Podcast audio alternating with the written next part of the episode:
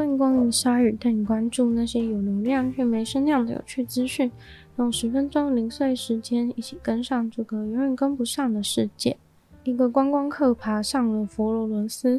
著名的海王星喷水池，导致这个古迹喷水池的大理石遭到破坏脱落。意大利的市长在 X 平台上面发文，贴出了犯罪现场上空的监视录影器画面。并表示，这个观光客仅仅是为了拍几张自拍照，而非法侵入喷水池里面，再爬上雕像。影片中清楚的可以看到，他先跨越最外围的矮边框，慢慢靠近雕像，爬过底座的装饰，攀爬至雕像脚下的位置，坐在那里悠游自在的拍照。这个海王星喷水池是在二零一八年才修复完成的。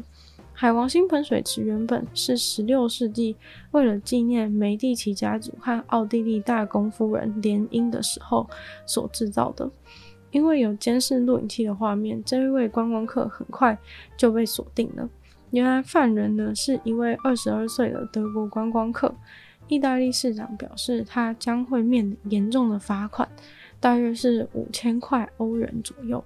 而这个警报器呢，未来也会持续的更新，防患未然。因为虽然原本就有设计警报器，但是呢，在它入侵的时候呢，警报器没有响，是直到它出来的时候，警报器才作响。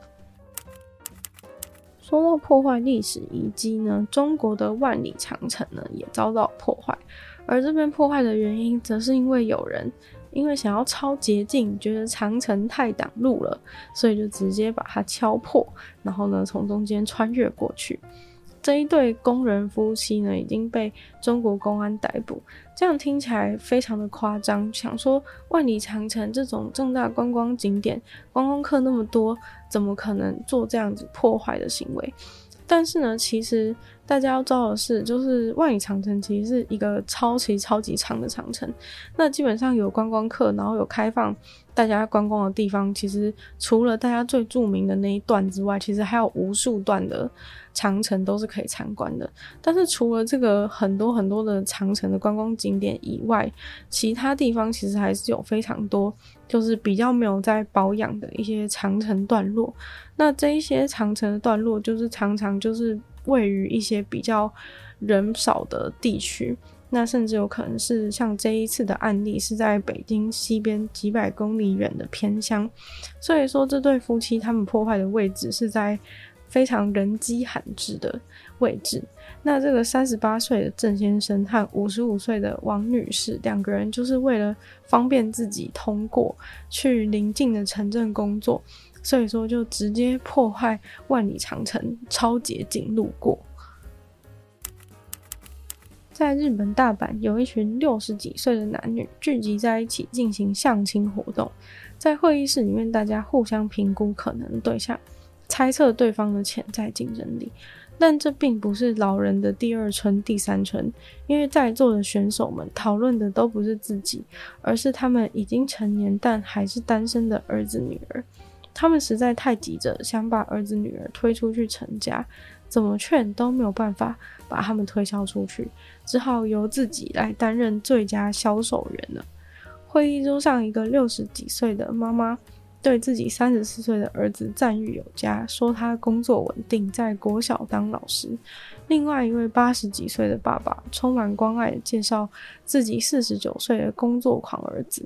他的职业是电子公司的控制员。参加代替儿子女儿相亲的活动，可是需要付费的，每个出席的父母都要付一万四千块日币的参加费。这个活动是由一个专门办理家长代理相亲的组织举办的，当中的需求呢是非常明确，每个人都真心诚意的想看看有没有谁家的儿子女儿会是自己完美的配对，并不是说日本的交友软体不盛行或什么的，而是在生活开销变大、经济不看好的情况，越来越少日本年轻人会想要结婚。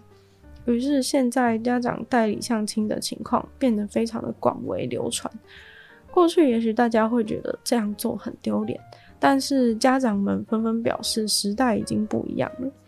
轻快的音乐回荡在会议室，有些家长早就已经参加过好几轮代理相亲，另外一些家长则是第一次来，而且大家都非常的气势高昂，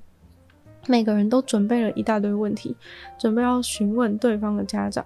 例如可能会问说，如果两个人在一起的话，你的小孩愿不愿意搬家？家长们都还带着小孩的精美和服照片，很多都是去专业沙龙拍出来的那种。和服照，多数人的儿子女儿呢，都是大概三四十岁，最年轻的二十八岁，最老的已经五十一岁。职业从医生、护理师到公务员或秘书，什么都有。有一对八十几岁的夫妻说，他的四十九岁儿子整天都在工作，完全没有时间，因为他们很想要有孙子。又在报纸上面看到这个家长代理相亲的广告，所以马上就手刀报名参加了。另外一对七十几岁的夫妻说，他们四十二岁的女儿不想去约会，因为女儿只想要自由自在的，随时都能跟大学同学出去玩。但是夫妻两人只想要有人可以照顾他们的女儿，而女儿也很开心，让父母去帮忙找对象，自己就不用做这件事情了。有些家长甚至是被小孩请去帮忙参加的。一位六十几岁的妈妈说，她的三十七岁女儿现在看到自己的朋友都已经结婚生小孩，突然觉得很焦虑。妈妈说，现在有点后悔，当初应该趁她更年轻的时候多推她出去找对象才对。主办单位表示，大约十趴配对成功的儿女最后真的走向婚姻。这部分是他们有统计到的数字，因为家长不一定会向他们回报最后的结婚的结果。实际访问的一位妈妈，她的女儿就成功透过这个代理相亲的服务成功结婚。妈妈说，其实她自己也非常意外，因为对方的儿子是在当时的那个家长中非常后受欢迎的一个候选人。所以，当他接到对方电话说问自己的女儿要不要来跟他儿子见面看看的时候，他超级惊讶。第一次见面的时候呢，他就看到他自己女儿直勾勾的盯着对方男生，他就知道，哎呦，好像中了。结果后来他们真的结婚了。这位妈妈分析。觉得说代理相亲的优势其实真的不少，因为在场没有当事人，只有家长的时候，家长可以直截了当的讲出自己小孩想要什么、不想要什么的一些要求。当事人的话呢，有可能自己来会有些话题一开始就提起，会觉得尴尬，或者是怕对方觉得观感不好。主办单位透露，其实多半的家长都是为了想要有孙子而来的。也常常看到四十几岁男生的家长来要求要儿子找二三十岁的女生结婚，其中一位这样的爸爸就抱怨说，跟十几个其他家长交换的个人档案都没有配对成功。但其实主办单位就发现说，其实这个爸爸呢，自己把三十五岁以上还有比他儿子学历高的女生全部都刷掉。而且，如果这个女生没有兄弟的话，也是直接出局。所以主办单位就叹到说：“呃，就是难怪他找不到，原因是会有这样的想法，是传统的日本观念，觉得没有兄弟的女生会因为想要照顾自己的爸妈而分心，没有办法照顾公婆。”主办单位也一直呼吁各位家长，就是不能把自己的喜好放在前面，家长只是代表来参加，应该还是要以儿女的幸福为优先。一位二十几岁的女子在纽西兰奥克兰的医院进行了剖腹产以后，十八个月，竟然在自己的身体里面发现了跟晚餐盘子一样大的手术工具。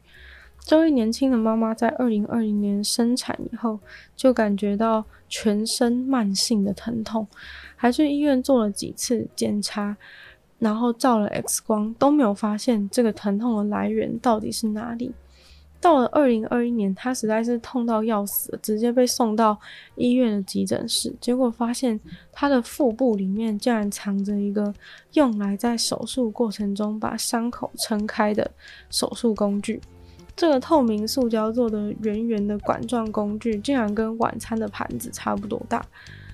剖腹过程中会使用到，但照理来说，在把皮肤缝合之前就应该会取出来。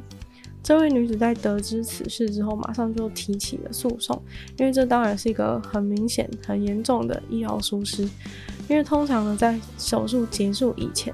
大家都会清点所有使用到的工具，就是为了避免像这样子留在肚子里面的情形。